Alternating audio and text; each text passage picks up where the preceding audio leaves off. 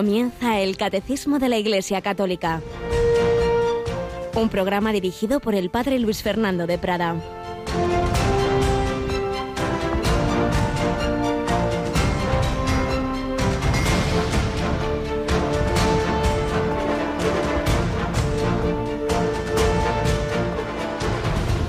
Si tuviera el don de profecía y conociera todos los secretos y todo el saber, si tuviera fe como para mover montañas, pero no tengo amor, no sería nada.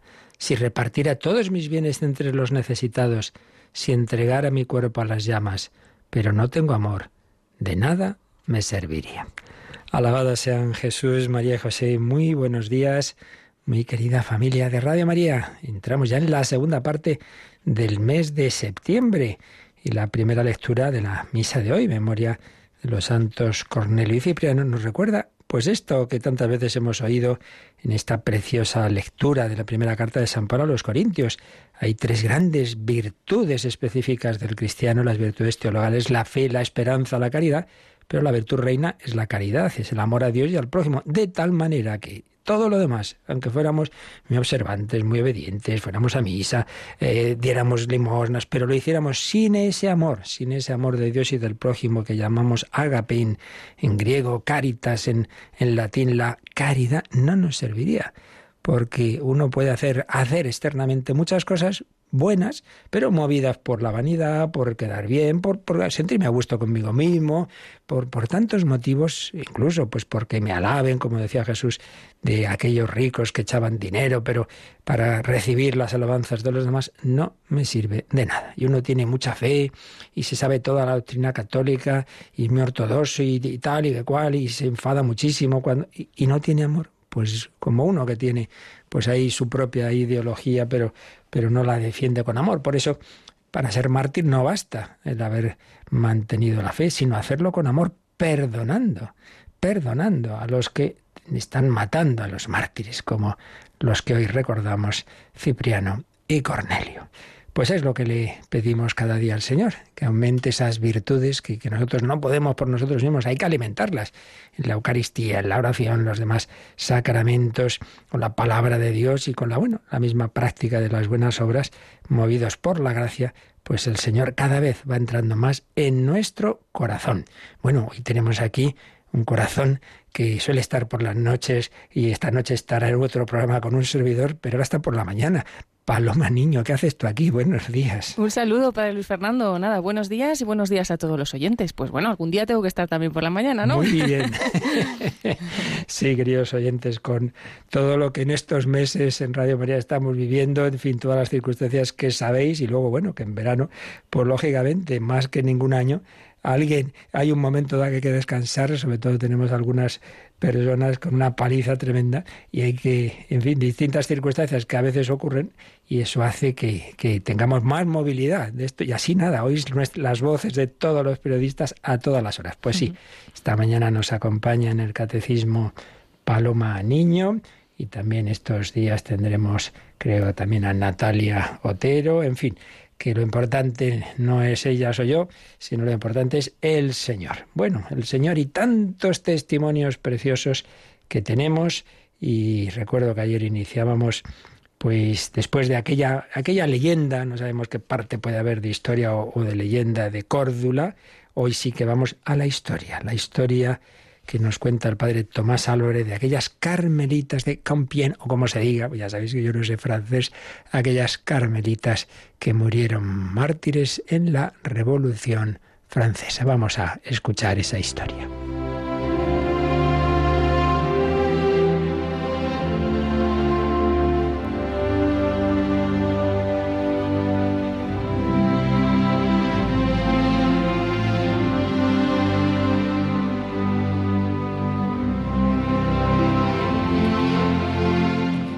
Camino, 15 testigos por el padre Tomás Álvarez. Dentro del Carmelo de Santa Teresa, la leyenda de Córdula, tiene un duplicado maravilloso en la historia, aquí sí que historia, de las 16 mártires de Compiègne. En su famoso diálogo de Carmelitas nos la cuenta Bernanos. Ocurrió en 1794 La gran revolución había llegado al Carmelo golpeando la puerta de clausura. Allí vivían 16 carmelitas. Era la hora del terror. París distaba muchos kilómetros, pero era como si la guillotina se hubiera instalado a la puerta del Carmelo. Conscientes de los terribles acontecimientos que se acercan, las monjas carmelitas hacen voto de martirio. El voto pronunciado en esa coyuntura es algo así como un seguro de fidelidad frente al miedo. Pero el voto no es un talismán que inmunice del horror a la guillotina y a la muerte. Una de las más jóvenes de la comunidad, Blanca de la Force, que en el Carmelo, en el Carmelo se llama Sor Blanca de la agonía de Jesús, de familia noble, tan hermosa como frágil, no resiste al miedo. Un miedo, un pánico, que puede más que ella, que llega a obsesionarla y que por fin le hace emprender la fuga del convento, como habíamos oído en aquella leyenda de Córdula, antes de que las otras quince carmelitas sean apresadas por los esbirros servidores de la guillotina y de la revolución. las carretas miserables que las llevan de Campien a París, las quince viajan entre el gozo y la amargura. Gozo porque ellas, sí, van decididas al martirio, y amargura por Blanca. ¿Qué será de Blanca con su sangre azul, con su belleza, con su miedo?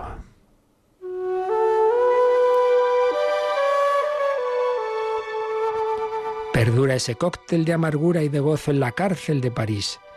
Por fin, todas a la guillotina. Al glorioso y grotesco espectáculo asiste el gentío de siempre, curioso y morboso, una a una, las quince suben al tablado del cadalso. Van cantando un canto de acción de gracias, el Te Deum, como si estuvieran en el coro del Carmelo. La guillotina una a una les va cercenando la garganta y el canto. La última va a ser la madre priora, la más acongojada en el recuerdo de Blanca, su hija en Cristo. Blanca informada de la suerte de sus hermanas carmelitas, no ha resistido una tentación. No sabe bien si tentación de curiosidad o de amor, y se halla entre el gentío. A ver lo que pasa.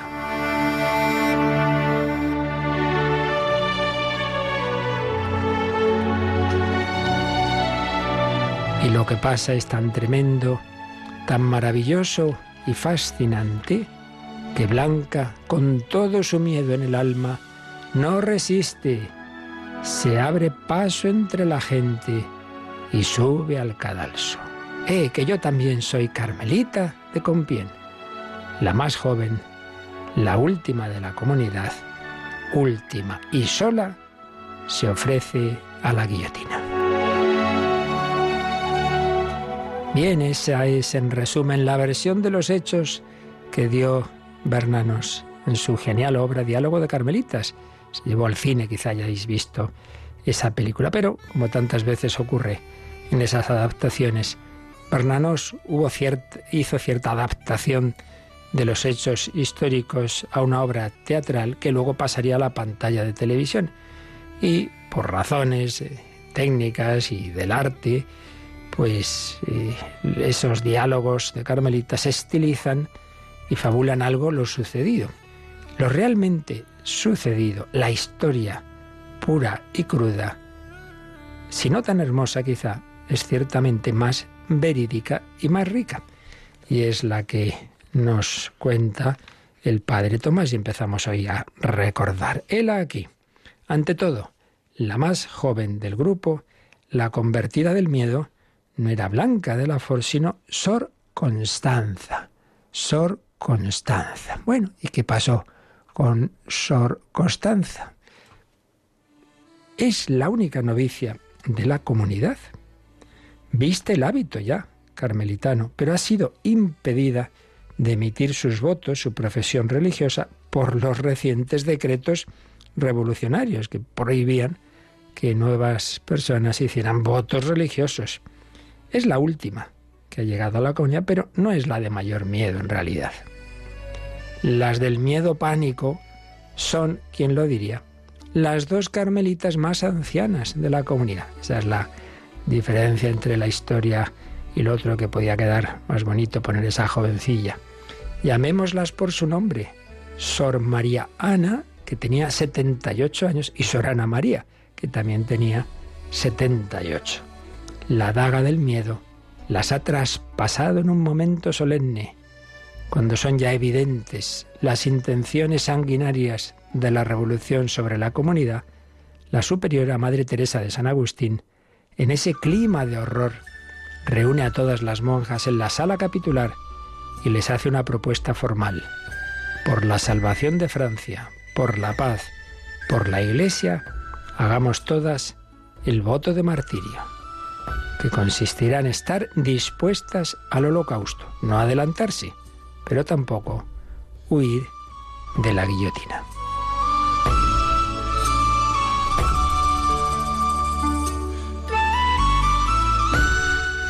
Lo que sugiere la Madre Priora no es una decisión, sino una propuesta, pero una propuesta comunitaria. Se trata de que el Carmelo acepte solidariamente y como una piña el holocausto. Y es el momento en el que las dos religiosas ancianas se horrorizan. El espectro de la guillotina las aterra y las dos se retiran silenciosamente a la propia celda. Ellas no tienen ese ánimo, no están por la guillotina y el holocausto. Pero la oleada de miedo es pasajera. Les dura solo una noche. A primera hora de la mañana siguiente, las dos se presentan a la Madre Priora a pedir perdón por el mal ejemplo dado. Las dos, a ciencia y conciencia, optan por el voto de martirio a pesar de la guillotina. No se trata de una improvisación o de una primera opción. Su gesto se limita a reanudar el hilo, roto momentáneamente. Y antes ellas dos, con todas las otras monjas de la comunidad, lo habían demostrado en un careo personal con los sicarios. Había ocurrido que en París, la Asamblea Revolucionaria, con uno de sus famosos decretos filantrópicos, había decidido devolver, entre comillas, su libertad ciudadana a las monjas. En Compiègne, un equipo selecto, compuesto por cinco miembros del directorio de distrito, se presentan en el convento. Las monjas se ven obligadas a pasar una a una por el locutorio para expresar ante estos señores su libre voluntad de quedar o de abandonar el convento. Y con gran sorpresa de los señores de la revolución, todas optan por quedarse. Pues sí, cuántas veces ha ocurrido y sigue ocurriendo en la historia. Unos señores deciden lo que es la libertad y el que no está de acuerdo con ese concepto, ala, a la calle o a la guillotina. Y como deciden que no es libertad hacer unos votos, así que está ya ustedes libres, aquí llegamos nosotros para que se pongan el convento. Pues no nos vamos. Nosotros queremos seguir con nuestro Señor Jesucristo. ¿Cómo terminar la historia? Pues ya lo tenemos que dejar para mañana pero demos gracias a Dios por tener pues en nuestra historia tantísimas personas humanas, sencillas, con miedo. No nos extrañe, pues también nosotros habrá habido veces que hayamos tenido miedo, hayamos caído en otras tentaciones, como Pedro, como San Pedro, claro que sí, pero luego, al final, pues Señor, tú lo sabes todo, tú sabes que te amo. No tengamos miedo al Señor, aunque tengamos esa debilidad, no tengamos nunca miedo de volver a Él.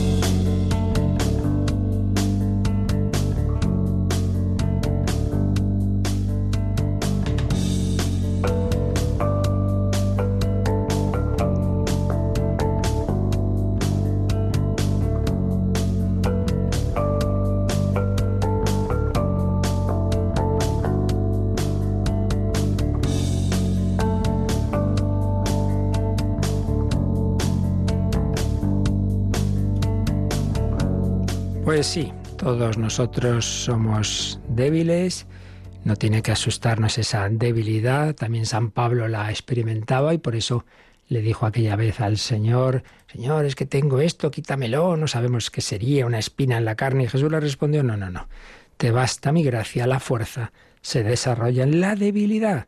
Somos débiles, pero precisamente por eso debemos acudir al que nos da la fortaleza y especialísimamente nos la da a través de su presencia y actuación en la liturgia. Bueno, pues estamos introduciéndonos en esta segunda parte del catecismo que se titula La celebración del misterio cristiano, es decir, la liturgia y su celebración. Hemos estado haciendo una introducción general de, lo que es y lo que no es la liturgia, de algunas claves teológicas de la misma, eh, de cómo pues se, se, fue profundizando en sus contenidos o redescubriendo los que se habían olvidado algo, pues sobre todo en ese movimiento litúrgico a partir de inicios del siglo XX, como eso culmina en el decreto, en la Constitución Sacrosantum Concilium del Vaticano II, precedida por aquella encíclica Mediator Dei de Pío XII, todos los otros grandes documentos de los papas y finalmente aquí en el catecismo. Bueno, finalmente, en cuanto culminación de toda esa reflexión teológica, pero que después, evidentemente, hemos seguido teniendo tanto documentos magisteriales como reflexiones teológicas, obviamente. Pero aquí nosotros, pues vamos a, ir viendo esta preciosa y completísima y, y bien maravillosamente hecha síntesis de la teología litúrgica y de la práctica también en lo esencial de la liturgia que nos hace el catecismo. Segunda parte, pues. Y recordamos que cada una de las cuatro partes del catecismo tiene dos secciones siempre. La primera, como más de fundamentos básicos, y una segunda ya que va entrando en los detalles. Vimos en la primera parte del catecismo, la parte de lo que creemos, la primera sección era qué es creer, razón y fe, que significa esa virtud de la fe, la fe personal, la fe en, la iglesia, etcétera, etcétera. Y ya la segunda parte, pues fue ir viendo el credo. Bien, pues aquí, en esta parte segunda del catecismo, la celebración del misterio cristiano, la primera sección se titula La economía sacramental y la segunda, los siete sacramentos de la iglesia. Aunque al final no solo nos hablará de los sacramentos, sino también de lo que titula Otras celebraciones litúrgicas. La liturgia no son solo los sacramentos, aunque evidentemente son lo más importante, pero están también esos otros ritos que llamamos los sacramentales y luego pues las exequias cristianas. Eso será la segunda y más larga sección de esta segunda parte del catecismo. Pero ahora estamos entrando en la primera, los fundamentos de, de qué es la liturgia y es titulada, como digo, esta primera sección, La economía sacramental. Economía no tiene nada que ver con temas dinerarios, sino tiene que ver con la dispensación, la manera, digamos, organizativa, como Dios ha organizado las cosas, hablar de alguna manera. Entonces, ya decíamos ayer y lo veremos todos estos días, que Dios tiene esta manera de actuar habitualmente, a eh, dirigirse a nosotros, que, que no somos espíritus puros, sino que tenemos una corporidad, una sensibilidad, etcétera, pues se nos dirige a nosotros a través también de lo sensible, a través de, de lo que podemos captar con nuestros sentidos, a través de personas humanas, a través de una naturaleza humana, cuando el Hijo de Dios se hace hombre, a través de elementos materiales, el agua eh, con la que somos bautizados, el aceite, el pan, el vino, etc. Eso es la economía sacramental, es decir, que a través de lo que vemos y oímos actúa aquel que en sí mismo es invisible. Entonces vamos a hablar un poquito en general de esa economía sacramental. Y a su vez esto tiene dos capítulos. El primer capítulo se titula El misterio pascual en el tiempo de la Iglesia. Porque antes de hablar de cómo celebramos hay que ir al fondo y el fondo de todo esto, como ya hemos ido anticipando en la introducción y veremos ahora enseguida, es ese misterio de Dios. Aquí lo importante es ir a la fuente. La fuente es Dios, un Dios Trinidad y un Dios Trinidad que se comunica con los hombres en Jesucristo y que nos da el Espíritu Santo. Entonces ahí veremos la liturgia, obra de la Santísima Trinidad. Y veremos pues a las tres divinas personas su, su, su actuación en la liturgia. El Padre, Dios Padre, fuente y fin de la liturgia. Al final eh, todo procede del Padre. En la Trinidad es la única persona, principio sin principio. Él no procede de ninguno. El Hijo, en cambio, procede del Padre, el Espíritu Santo del Padre y del Hijo. Pues bien, siempre la fuente de todo y por tanto también de la liturgia es el Padre, origen de todo, principio y fin, fuente y fin. Segundo, la obra de Cristo en la liturgia. Pues, pues nada, el que es la segunda persona tenía y se ha hecho hombre, nuestro sumo sacerdote, nuestro mediador, bueno, nuestro todo, nuestro redentor, la obra de Cristo en la liturgia. Tercero, el Espíritu Santo y la Iglesia en la liturgia. Pues, pues también, sin el Espíritu Santo no, no haríamos nada, sería todo simple ritos, Él es el que hace que lo que celebramos no sea un teatro, sino que sea una realidad. Él es el que invocamos en las epíclesis de todas las acciones litúrgicas para que ese pan ese vino se conviertan en el cuerpo y la sangre, para que esas palabras que decimos perdonan realmente los pecados al penitente, etc. La liturgia, obra de la Santísima Trinidad. Y segundo artículo, el misterio pascual en los sacramentos de la Iglesia. El misterio pascual es ese paso, esa Pascua de Cristo, que ha pasado de ser, de ser Dios haciéndose hombre, ha pasado como hombre de su vida humana a través de la pasión y muerte a la resurrección y a la ascensión al cielo y a comunicarnos el Espíritu Santo. Pues bien, ese misterio pascual, esa pasión, muerte, resurrección, ascensión y comunicación del Espíritu Santo, ese misterio pascual actúa en todos los sacramentos de la Iglesia. Entonces aquí vamos a ver los sacramentos en general, lo que es común a todos ellos, mientras que luego en la segunda sección veremos cada sacramento por separado. Entonces aquí veremos que todos los sacramentos son sacramentos de Cristo. Los ha instituido Él. Sacramentos, bueno, son los ha instituido Él y actúa Él en ellos. Como dice San Agustín, bautiza Pablo, bautiza Pedro. dice, no, bautiza a Cristo. Sacramentos de Cristo. Segundo, sacramentos de la Iglesia. Jesús actúa a través de ese sacramento universal de salvación que es la Iglesia. Decíamos el ejemplo, la Iglesia viene a ser como ese cuerpo y esos brazos, y los sacramentos son los dedos con los que Jesús se acerca a cada uno de nosotros. Sacramentos de Cristo, sacramentos de la Iglesia, sacramentos de la fe.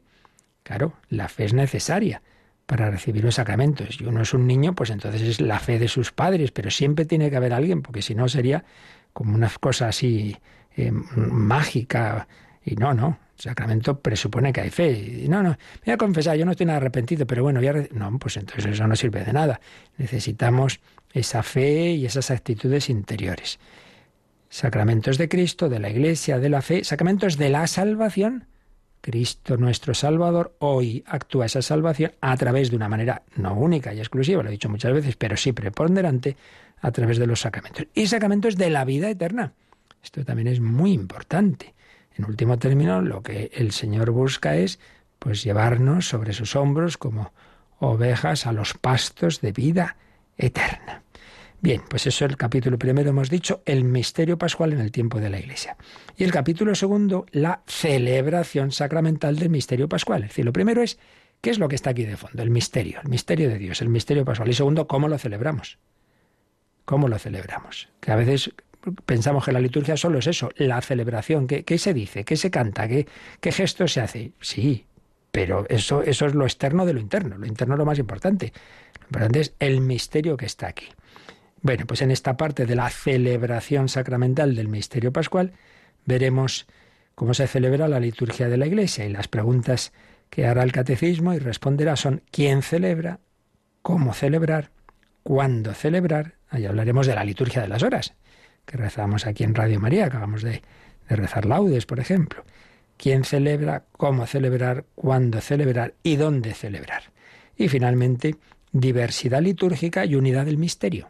Esto pasa un poco, pues, como en otros temas de la Iglesia, de la teología, lo esencial es común a toda la Iglesia católica en Oriente, en Occidente, en el norte y en el sur, pues también la liturgia, lo esencial en todas partes es lo mismo, pero hay diversos ritos. Está el rito más extendido, el rito romano, latino, pero en España, por ejemplo, tenemos el rito hispano-mozárabe, en Italia el ambrosiano, y en fin, distintas, distintas inculturaciones o matices que se permiten en distintos ritos, y no digamos en el mundo oriental. En el mundo de la Iglesia Católica Oriental, pues, pues claro, hay, hay diferencias, ya digo, nunca en lo esencial del misterio. Bueno, pues nada, después de toda la introducción de estos días, y de esto que este panorama que vamos a, ir comentando sobre esta primera sección de la segunda parte del catecismo, que se titula La celebración del misterio cristiano, antes de entrar en esta primera sección viene unos, unos poquitos números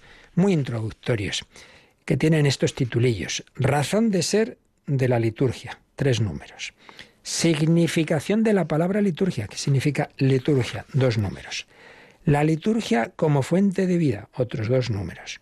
Oración y liturgia, un solo número. Y catequesis y liturgia, dos números. Por lo tanto, es pues unos pequeños numeritos así de introducción, pero sobre todo los primeros que vamos a ver ahora tienen muchísima densidad teológica. Por eso, pues no vamos a correr, nos vamos a, ir deteniendo en ellos porque porque, insisto, aquí lo importante es no quedarnos en, oye, hay que mm, levantarse, hay que sentarse. Que eso también está bien, pero para eso ya tenemos programas de liturgia en Radio María, bastantes. Lo, lo, principal es que vayamos al fondo teológico espiritual de la liturgia. Razón de ser de la liturgia. Bueno, Paloma, pues hala, estrénate en leernos el catecismo en este programa eh, de, de, catecismo de la Iglesia Católica. Vamos a coger el primer número de esta segunda parte del catecismo, que es el número 1066. Y dice así, en el símbolo de la fe, la Iglesia confiesa el misterio de la Santísima Trinidad y su designio benevolente sobre toda la creación. El Padre realiza el misterio de su voluntad dando a su Hijo amado y al Espíritu Santo para la salvación del mundo y para la gloria de su nombre. Tal es el misterio de Cristo, revelado y realizado en la historia según un plan, una disposición sabiamente ordenada que San Pablo llama la economía del misterio y que la tradición patrística llamará la economía del Verbo encarnado o la economía de la salvación. Bueno, pues como veis, aquí hay un trasfondo teológico muy grande. El catecismo empieza esta segunda parte relacionándola con la anterior, como ya lo hicimos nosotros, ¿verdad? La anterior, lo que creemos, y por eso empieza diciendo esto, en el símbolo de la fe, recordemos que la palabra credo también tiene esta otra manera de ser llamado el credo que es símbolo, símbolo de la fe. Pues bien, en ese símbolo de la fe, la Iglesia confiesa el misterio, ¿cuál? De la Santísima Trinidad. El último y principal misterio, el misterio de los misterios, el único que ha existido eternamente es Dios uno y trino. Pero ese misterio de la Santísima Trinidad tiene un designio, tiene un plan. Efesios 1.9, designio benevolente sobre toda la creación. ¿Cuál es ese plan? ¿Cuál es ese designio de Dios? El misterio no simplemente es el misterio en sí mismo, sino que ese misterio se nos quiere comunicar a los seres humanos y también, aunque ahora aquí no se menciona, a los seres puramente espirituales que llamamos ángeles. Entonces, Dios quiere dársenos. ¿Y cómo lo hace? Bueno, pues esa Santísima Trinidad actúa de esta manera. El Padre realiza el misterio de su voluntad, entre comillas, porque es una expresión de San Pablo, dándonos a quién? A su Hijo amado y al Espíritu Santo. Tanto amó Dios al mundo que le dio a su único Hijo. Y tanto nos ha amado Dios que se nos da en la comunicación de, del Hijo y el Espíritu Santo que nos llevan a casa con el Padre. Ese es el fondo de todo. Eso es a lo que siempre tenemos que fijarnos en, en cualquier acción litúrgica o oración personal, pues al final esta es la cuestión. Esta es la cuestión, vivir en unión, en, en relación con, con, el Señor, con la Santísima Trinidad. Si yo soy muy bueno, hago muchas cosas, cumplo, no sé qué, pero vamos a ver, pero tú estás en, en comunión, tú hablas con, con Dios Padre, con, con Jesucristo, con el... No, pues, pues, pues no sé, será muy buena persona, a lo mejor, yo qué sé, pero desde luego ser cristiano es vivir en esa comunión, en esa oración que decía Santa Teresa, que es tratar de amistad con quien sabemos que nos ama. Pero vamos a ver, tienes una capilla ahí, tú no entras nunca a ver a Jesús, pero entonces tú te lo crees esto o no. El Padre realiza el misterio de su voluntad dando a su Hijo amado y al Espíritu Santo para la salvación del mundo y para la gloria de su nombre. ¿Qué es la salvación? Pues la salvación es eso. El ser humano por sí mismo es tan frágil que sin Dios se va a la nada, se, se disolvería. Dios nos sostiene en el ser. Y sobre todo, dado que nos mantiene en el ser, estamos hechos para vivir unidos a Dios. Sin esa gracia de Dios yo no voy a poderme unir a Dios, me quedaría eternamente separado de Él, que es lo que vimos en su momento lo que es el infierno, la condenación. Bueno, pues lo contrario es la salvación, es decir, estar unido a Dios aquí y eternamente quedar unido a Él. Pues eso es lo que el plan de Dios, que dándonos a su Hijo y al Espíritu Santo, aceptando nosotros, porque Dios nunca nos quita la libertad, aceptando ese plan de Dios, yo pueda salvarme. Y eso da gloria a Dios, porque qué maravilla decir, oye, qué bueno es Dios, qué bueno es Dios, que no se ha guardado su felicidad para sí mismo, sino que nos la comunica a miles de millones de seres humanos, nos invita a casa, nos invita a ser hijos suyos. Tal es el misterio de Cristo, expresión también de San Pablo, esto sobre todo aparece en carta, la carta a los Efesios, Efesios 3.4. El misterio de Cristo, revelado y realizado en la historia según un plan, un plan, una disposición sabiamente ordenada que San Pablo llama la economía del misterio. Efesios 3.9. Economía, plan, dispensación, organización, como queramos nosotros llamarlo. La economía del misterio, pues eso, Dios ha organizado, ha pensado en la historia, esa, ese plan en el que iba preparando el momento central de la historia. ¿Cuál? La encarnación. Por obra del Espíritu Santo, Dios entra en nuestra historia, el Hijo de Dios Jesús nos enseña cómo llevar esa vida humana, nos redime, mm, repara con su vida, pasión, muerte y resurrección nuestros pecados y nos ofrece la comunicación del Espíritu Santo. Ahora hace falta que aceptemos esa invitación. Pues bien, esa economía del misterio dice el catecismo, la tradición de los santos padres, la tradición patrística, esos grandes autores de los primeros siglos, la llama la economía del verbo encarnado, es decir, pues ese momento de la historia de la salvación en que el Hijo de Dios ya se ha hecho hombre, verbo encarnado, y ha actuado ofreciéndonos entrar en ese plan, o economía de la salvación. Este es el trasfondo de toda la acción de la Iglesia, este es el trasfondo de la liturgia, que entremos en casa, que vivamos pues así, como, como hijos en el Hijo, movidos por el Espíritu Santo. Y esto es lo que también pues la Iglesia en toda su historia no solo ha creído y ha celebrado, sino que ha eh, llevado al arte. El arte, pues, eh, de, tantos siglos de historia cristiana, pues en todas sus dimensiones refleja estas grandes verdades y todas estas eh, realidades litúrgicas. Por ejemplo, la música. Vamos a oír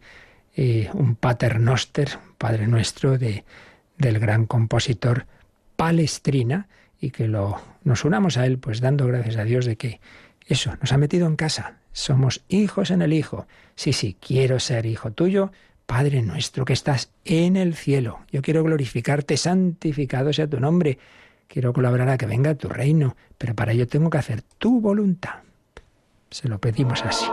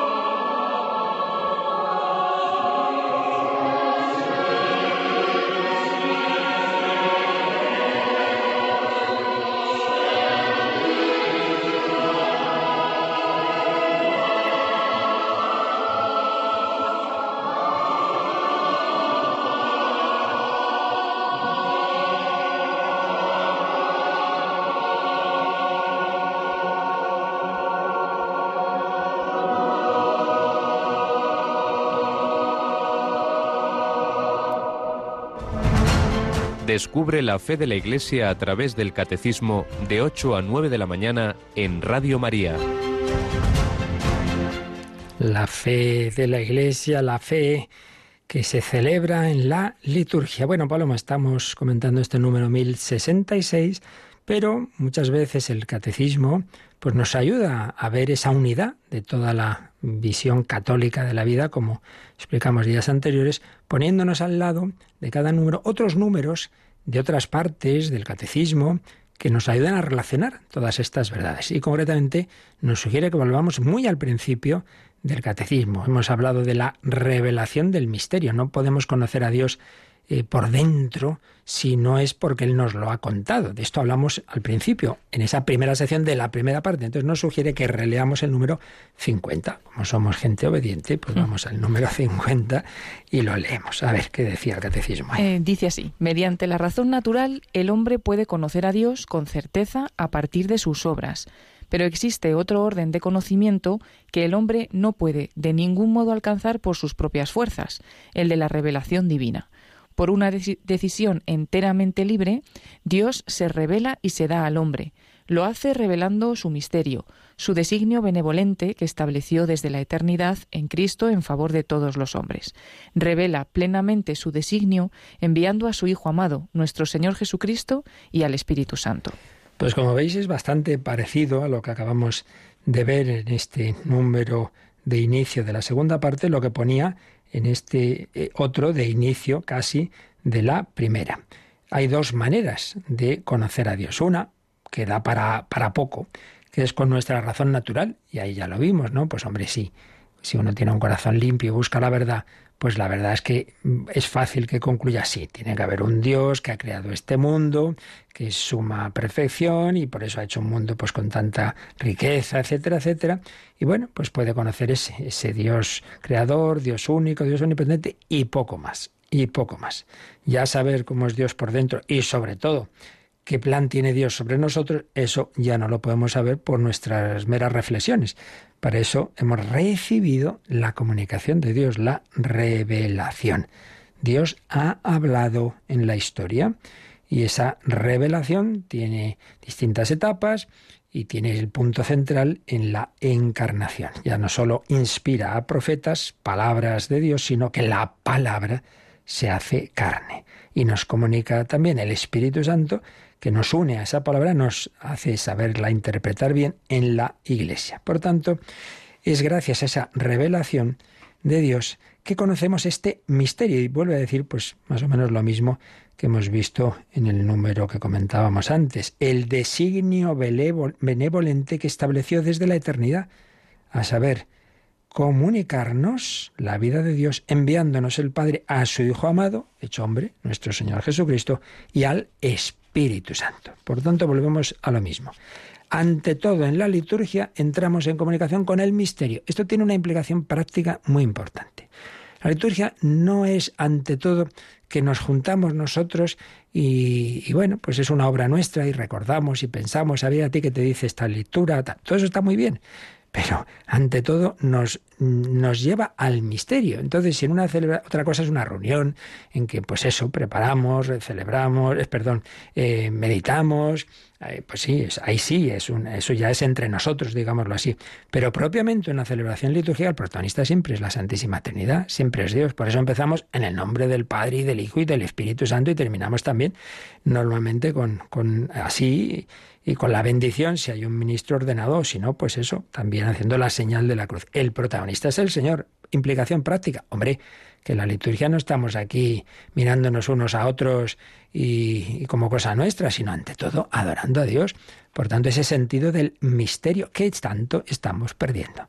Por eso, cuántas veces lo vemos, ¿no? Va uno a la iglesia, hay una celebración, eh, un funeral, unas primeras comuniones, y acaba eso y bueno, se parece el mercado, oiga, que esto es que esto, que no, hombre, que, que, que, que esta es la casa de Dios y que, que, no podemos estar aquí como estamos en el, en el estadio de fútbol, que no podemos, que, hemos perdido ese sentido del misterio, esa reverencia, y por eso hay que cuidar esos detalles de, del silencio, de, de cuando pasamos ante, ante el Santísimo Sacramento la genuflexión o la inclinación profunda si uno no puede arrodillarse, etcétera. Por tanto, número 50 nos ha recordado que el mismo Dios que se nos reveló y nos ha enseñado aquello que creemos es el Dios que se nos comunica en la liturgia.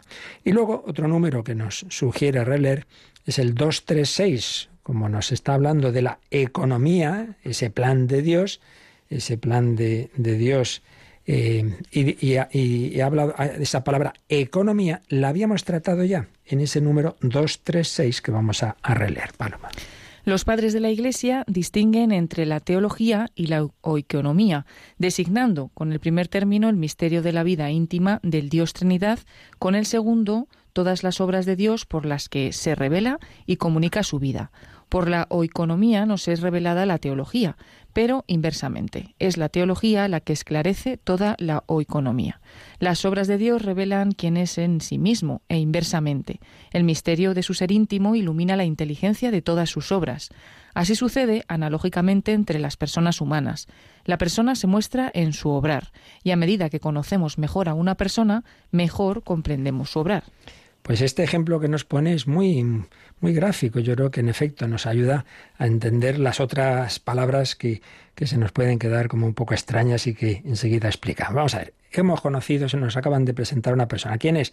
Juan. Ah, ¿y, quién es este? Pues mira, eh, es una persona que se dedica a esto, lo otro. Bueno, bien.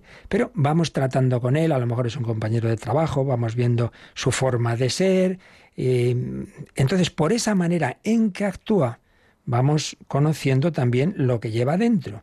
Quizá un día nos hemos hecho ya muy amigos y nos cuenta algo interior, como se siente, sus intimidades, su historia personal, su familia, nos revela lo que lleva dentro. Y con eso que nos cuenta de él, entendemos mejor. Ay, fíjate aquel día que yo dije, que borde, esta persona, yo no sabía que tenía este problema, que el pobre está sufriendo mucho. Las obras iluminan lo interior y lo interior iluminan las obras. Bueno, pues es así. Vamos conociendo a las personas por cómo actúan, pero ojalá mucho más no nos quedemos en lo externo que muchas veces nos lleva a engaño. A veces juzgamos como muy bueno al quien está actuando de una forma hipócriticamente y viceversa, como muy malo a quien está sufriendo él el primero su forma de ser y que, y que muchas veces pues incluso puede ser por una enfermedad psiquiátrica, etcétera, etcétera. Bueno, pues ese ejemplo nos sirve un poquito para lo que se nos dice de Dios. Paloma ahí ha, hablado unas palabras que, es que están en el texto en, en, griego, por eso parece teología con una H o economía, porque son palabras griegas. Bueno, nosotros hemos traducido por teología y economía, pero aplicado a, a este tema quiere decir lo siguiente. Los santos padres de la Iglesia distinguían, decían, cuando hablamos de la Trinidad, Trinidad en sí misma, Trinidad inmanente. La teología de Dios quiere decir cómo es Dios en sí mismo. Pues es Padre, Hijo, Espíritu Santo, el Hijo procede del Padre, en fin, Dios en sí mismo. Y la oikonomía, ¿cómo ha actuado Dios en relación con el mundo? Pues ha creado el mundo, ha creado al hombre a su imagen y semejanza, nos ha elevado a la vida divina, nos ha enviado a su Hijo. Bueno, pues lo mismo. ¿Cómo actúa Dios? Nos ayuda a entender cómo es Dios. Pues claro, si Dios ha sido capaz de eh, el Padre de enviarnos a su Hijo y al Espíritu Santo, eh, y, el Hijo me dice, quien me ha visto a mí ha visto al Padre, etcétera, viendo las acciones de Dios, que nos da la vida, que nos crea, que nos perdona, que nos redime, que me comunica el Espíritu Santo, hombre, pues entonces voy entendiendo que Dios en sí mismo es amor que es lo que concluye San Juan en su, en su primera carta, San Juan Evangelista, cuando dice, nosotros hemos creído en el amor de Dios. ¿Y por qué hemos creído en el amor de Dios, Juan? Dijo, porque lo ha visto, lo ha visto, vaya que lo ha visto. En, el verbo hecho carne, vaya que se lo ha visto, estaba al pie de la cruz. Entonces, si ese Jesús es enviado por el Padre, que tanto amó Dios al mundo, que le envió a su único Hijo, pues entonces voy conociendo cómo es Dios en sí mismo. Nosotros hemos creído en el amor de Dios, conclusión, Dios en sí mismo es amor. Dios es amor la economía del misterio, es decir, cómo Dios está actuando en un plan trazado desde la eternidad, desde siempre, para que todo aquel que, que no sea un insensato, pues eh, entre en esa vida divina y pueda eternamente glorificar a Dios y ser feliz con Dios, con la Virgen, con los ángeles, con los santos, esa economía del misterio es posible porque Dios en sí mismo es así. Dios es amor. Así pues, esto es lo fundamental, lo repito y lo repetiremos mil veces. No nos quedemos en los detallitos, en la ceremonia. Lo importante es que cada acción litúrgica, cada momento en que yo participe en algo, me ayude a entrar más y más en la Santísima Trinidad. Yo hago la señal de la cruz también fuera de la liturgia. Vamos a hacerla despacito pensando en el nombre del Padre y del Hijo y del Espíritu Santo. Que yo quiero entrar ahí, beber de la fuente viva beber el Espíritu Santo que brota del corazón de Cristo. Todo esto nos lo expone, ya os decía que vamos a tener presentes diversas obras y manuales sobre la liturgia. Uno eh, se presenta como manual de iniciación, librito pequeñito, pero muy enjundioso, del padre José Luis Gutiérrez, y esto que acabamos de ver de, la liturgia, del misterio, la importancia del misterio, pues nos lo expone eh, de una manera concisa, pero, pero como digo, realmente profunda, eh, el padre José Luis, con palabras que vamos a resumir. En su verdad más radical, la liturgia de la Iglesia no es otra cosa en el fondo que la actualización sacramental continuada de aquel primer acontecimiento por el cual la palabra de Dios se hizo carne para santificar a los hombres y para dar gloria al Padre. La liturgia, en cuanto presencia actual de la persona y de la obra de Cristo, presupone su constitución según la dialéctica trinitaria de la economía del misterio. ¿Veis? Toda celebración sacramental, especialmente la Eucaristía, vive, y aquí citaba a otro gran autor, que ya leeremos, Jean Corbon, vive los tres movimientos de la Pascua de Jesús, a saber, el Padre nos dona a su Hijo amado. El Verbo asume nuestra carne y nuestra muerte para que resucitemos con Él. Y su Espíritu Santo nos hace entrar en la comunión eterna del Padre. Esto está en toda celebración litúrgica. Esto es lo importante. Yo aquí vengo a recibir la comunicación que el Padre me hace de su Hijo y del Espíritu Santo. Por tanto, se trata de vivir la liturgia como acción de la Santísima Trinidad. El Padre actúa en, nosotros, actúan esos misterios celebrados. Por eso la liturgia es primariamente misterio, acontecimiento y obra trinitaria, presencia de la inefable santidad de Dios. Y cuidado, como decíamos, de no perder ese sentido del misterio, que aquí no venimos a montar nuestro tingladito y, hoy, mira, vamos a, hemos cambiado esto y lo otro, lo demás allá, y queda más bonito decir no sé qué en misa, y oiga, oiga, que esto no es cosa nuestra, que esto viene de Dios. Por eso, lejos de reducirse la liturgia a su manifestación externa, en su estructura, en su fondo, es una obra trinitaria. En cada celebración obran tres grandes actores, que no es el cura simpaticísimo, sino que son el Padre, el Hijo y el Espíritu Santo.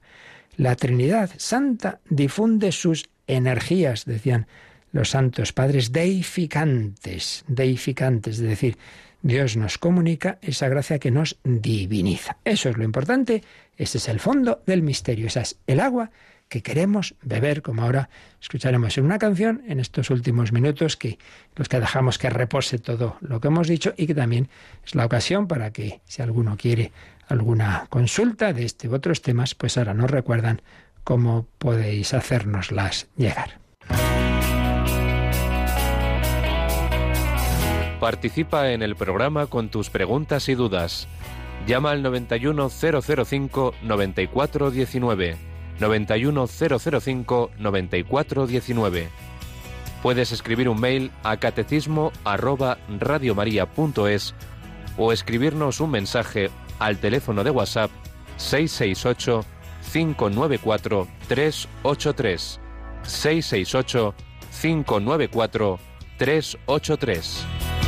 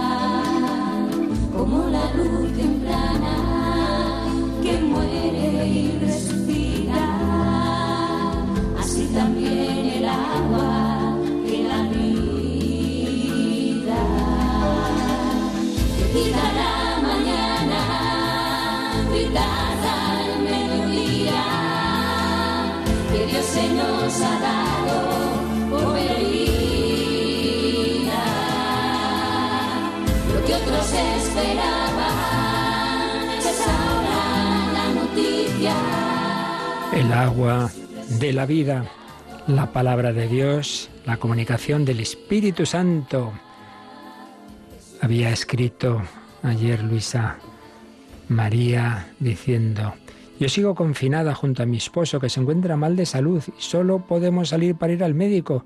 Yo no escuchaba Radio María. Sin embargo, en esta cuarentena recordé y sentí la necesidad de una radio católica que de alguna manera me acompañara. La aprendí y ahora la escucho porque en estos momentos solo puedo llorar y rezar. Hace unos días estuve hablando con mi nieta y me empezó a preguntar sobre mi práctica del catolicismo. Le ha nacido ese interés por conocer más sobre nuestra religión y me ha sorprendido porque ya no es practicante.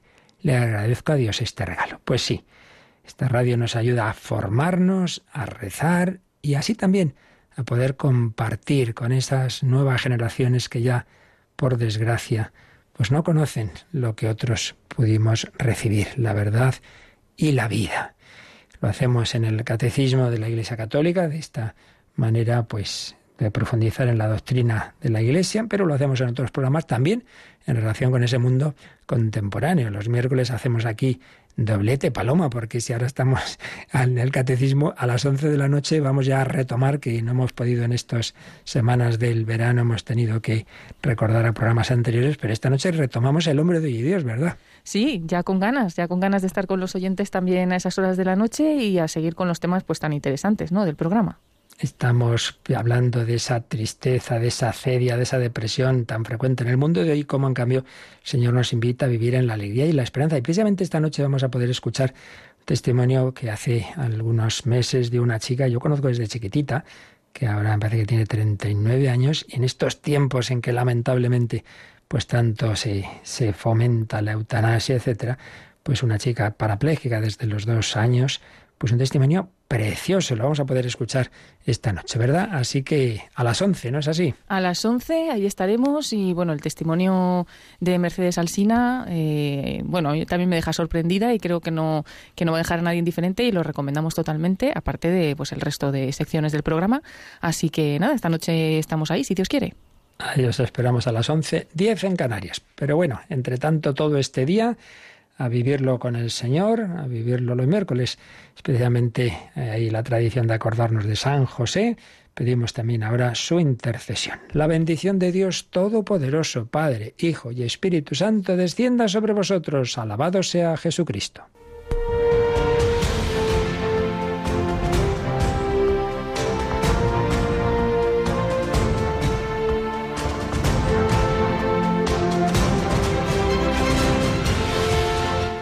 Han escuchado en Radio María el Catecismo de la Iglesia Católica.